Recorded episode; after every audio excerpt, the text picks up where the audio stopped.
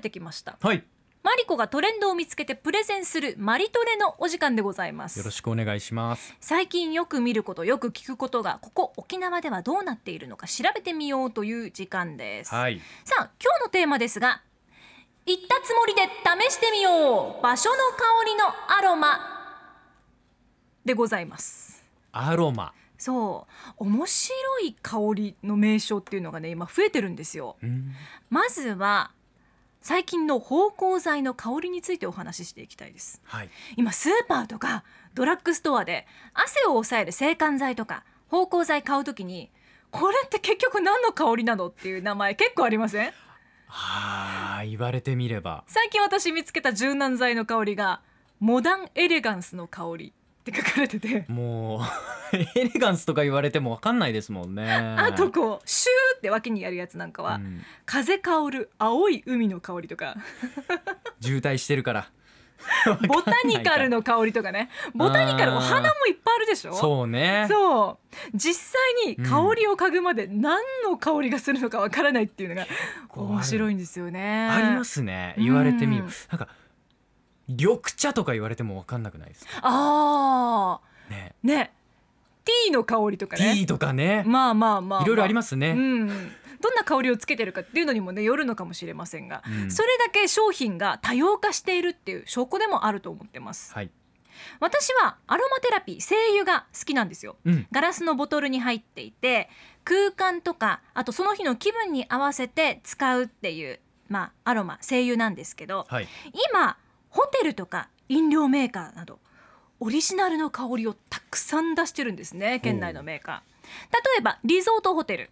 リゾートホテルのロビーでいろんな香りを調合したアロマでお客さん迎えてるホテルっていうのがやっぱいっぱいあるんですよ、いい香りしますよね。そう。うん。入った時の第一歩ですよ。はい。あれはこのホテルによってこういう香りがいいんじゃないかってことで花の香りのアロマなんかを混ぜて、うん。それでこうロビーに置いているんだそうです。独自配合っていうのが結構あるんですね。そうなんですよね。うん。そこのホテルで使っている香りを同じブレンドにしてそのまま精油として販売しているんですねあ今ら。うん、沖縄のホテルの予約案内サイトのチュラトクにまとめが載っているのでぜひそちらご覧いただきたいと思います。中にはホテルのウェブショップで買えるアロマもあります、うん。そう。例えばあのホテル日光アリビラのアロマって私とっても好きなんですけど人気なんですよね。花のいい香りがするんです。ホテル日光アリビラのアロマが好きなんですね。うそうそう。そう、入った瞬間になんか花のとってもいい香りがするんですけどそのホテルの香りのブレンドっていうのが、はい。ウェブショップなんかでも今販売されてます。いろんなホテルでね出してるんですよ。うん。コロナ禍でなかなかね、まあ、緊急事態宣言は解除されましたけれども沖縄に行けないなっていう人たちいつもこう泊まっていたお気に入りのホテルに泊まってるからってことでこう気分だけでも香りがねあればいいなっていう方にはいいかもしれないですね。はい。うん、であと空間の香りについて調べていたら、うん。面白い香り見つけました。なんでしょう？高輪ゲートウェイ駅の香りっていうアロマ精油を見つけたんですね新しくできた駅ですよね。そう東京港区にに誕生しました。高輪ゲートウェイ駅はい2020年3月に暫定的に開業しています、24年本格開業となるんですが駅の香りの印象って鎌田アナそしてエモヤンさんどんな印象です？エモヤさんどうですか？木の香りなんか別にそんないい匂いと思ったことはないですけどね。まあまあまあ。一緒です。そうですよね。もうだって疲れ切った中高年の汗の匂い 僕の学生時代の思い出はそうですよ。電車山手線乗ってもそう。降りてもそう。家に帰るまでも戦ってましたから匂いとは。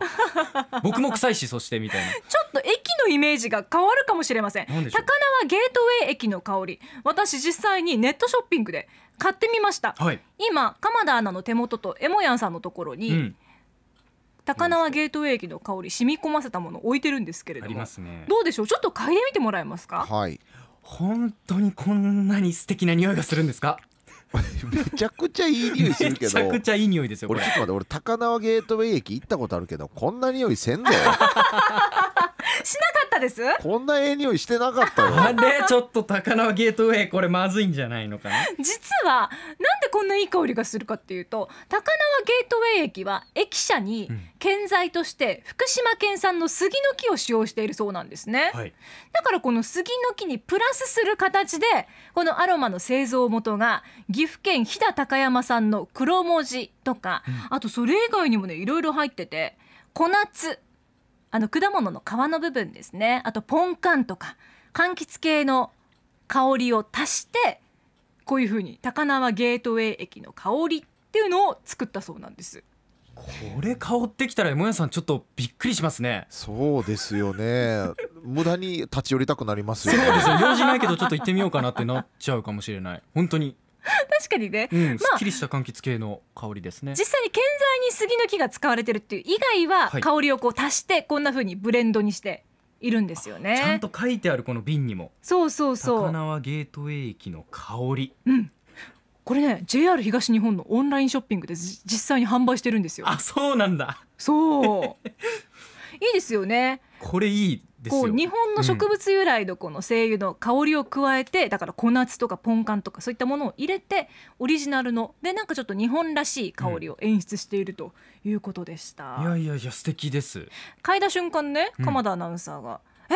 無印？じゃん!」っ ておしゃれなお店に来たかのような香りでございます。本当にそう。う、ん。うん、無印も入るとあっていう匂いしそうません？そうそう ありますよね。高輪ゲートウェイ駅大丈夫かな？あとその国に行った時の国の香りとかいろいろあるじゃないですか。はい。ね、うん。台湾に行ったら八角の香りがするとか、うんうん。なんかいろいろありますけれどもこう行ったつもりでそこの土地の香りを買うっていうのは皆さんいかがでしょうか？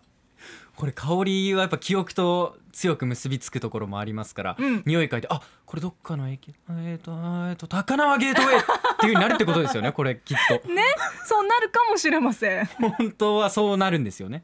そうそうそちょうっと楽しみですね。